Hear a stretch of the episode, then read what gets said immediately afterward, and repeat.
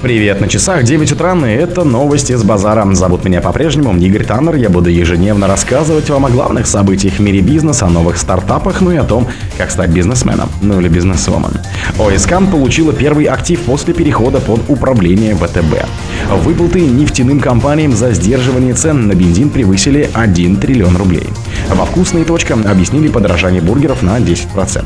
Продажи «Лада» выросли на 96%. В России после пандемии заметно выросла популярность фитнес-бутиков. Цена полета эконом-классом по России упала более чем на 1000 рублей. Спонсор подкаста Глаз Бога. Глаз Бога это самый подробный и удобный бот пробива людей, их соцсетей и автомобилей в Телеграме. ОСК получила первый актив после перехода под управление ВТБ. Амурский судостроительный завод, входящий в объединенную судостроительную корпорацию, они же ОСК, получили в управлении одно из ведущих судостроительных предприятий Дальнего Востока – Восточную верфь, следует из сообщения ОСК. Этот актив стал первым для ОСК после того, как сама госкорпорация была передана в доверительное управление ВТБ в августе 2023 года. Ранее Восточная верфь, созданная в 1994 году на базе Владивостокского судостроительного завода, принадлежала структурам бывшего депутата Законодательного собрания Приморского края Геннадия Лазарева. Осенью 22 года компания обратилась в арбитражный суд Приморского края с заявлением о признании ее банкротом из-за финансовых проблем. Министр промышленности и торговли Приморья Сергей Калитин объяснил это западными санкциями, введенными против России после начала спецоперации на Украине. Верфь не раскрывала финансовые результаты за 2022 год, а в 2021 она получила чистый убыток на 2,15 миллиардов рублей при выручке в 4,84 миллиарда рублей. Выплаты нефтяным компаниям за сдерживание цен на бензин превысили 1 триллион рублей. Общая сумма бюджетных компенсаций нефтяным компаниям за сдерживание внутренних цен на топливо, топливный демпфер за январь-сентябрь 2023 достигла почти 1,138 триллионов рублей, что на 38% меньше, чем было выплачено за аналогичный период 2022 года. Об этом в среду 4 октября сообщила пресс-служба Минфина. В рамках топливного демпфера, который действует с 2019 года, правительство платит компаниям, если экспортная цена бензина и дизтоплива выше внутренней российской. Если российские цены наоборот выше экспортных, то нефтяные компании в свою очередь направляют в бюджет часть прибыли. В 2022 году объем компенсации нефтяникам составил 2,171 триллион рублей. В сентябре 2023 года по сравнению с августом выплаты выросли на 60,7% до рекордных 298,7 миллиардов рублей. Во «Вкусно» и «Точка» объяснили подорожание бургеров на 10%. Компания «Вкусная точка» с 1 октября подняла цены на бургеры на 10%. С этого дня налог на добавленную стоимость НДС для фастфуда вырос до 20%, сообщили в пресс-службе компании. Поэтому, учитывая изменения в налоговом законодательстве, с 1 октября мы вынуждены были повысить цену на линейку бургеров на 10%, то есть на разницу между старой и новой ставками НДС, сказали там. При этом во «Вкусная точка» отметили, что не собираются в своих ресторанах быстрого обслуживания менять размер бургеров или компенсировать повышение ставки НДС за счет других позиций в меню.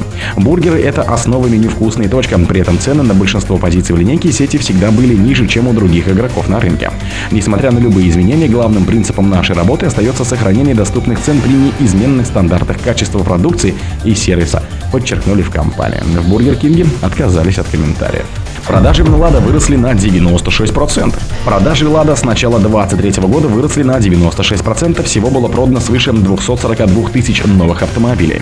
По итогам сентября 2023 в России продано 36 231 пассажирский и коммерческий автомобиль «Лада», что на 8,7% выше августа 2023 и является лучшим результатом за последние два года.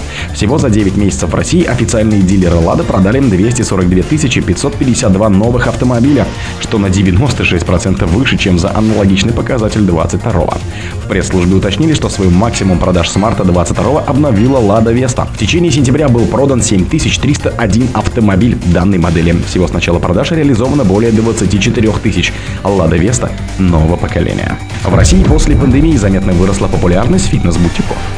За 4 года после пандемии количество объектов для спорта и отдыха, фитнес-клубы, физкультурно-оздоровительные комплексы, фитнес-студии и бутики выросли в России на 15%, считали по просьбе специализирующейся на маркетинговых исследованиях рынка фитнес-услуг агентства Data. А в августе до пандемийного 2019 года в стране, по данным аналитиков, работало 11,5 тысяч фитнес-объектов, а к последнему месяцу лета 23 их количество выросло до 13,2 тысяч. Рост произошел главным образом за счет увеличения числа студий, бутиков фитнеса. Из всех, которые открылись после 2019 года спортивных объектов, около 80% пришлось именно на них. По состоянию на август 23 число студий для занятий спортом увеличилось на 33% к 2019 году до 6,4 тысяч против 4,8 тысяч соответственно.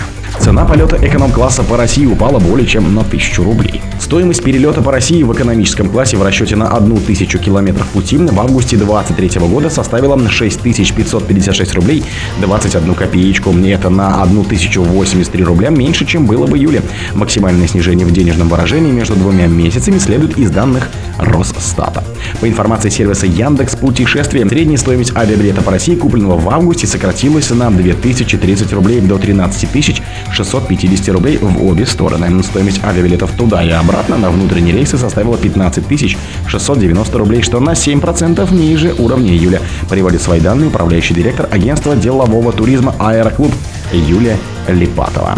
Билетный агрегатор Aviasales также зафиксировал снижение среднего чека при покупке авиабилетов на 7%, сообщил его представитель. О других событиях, но в это же время не пропустите. У микрофона был Игорь Таннер. Пока.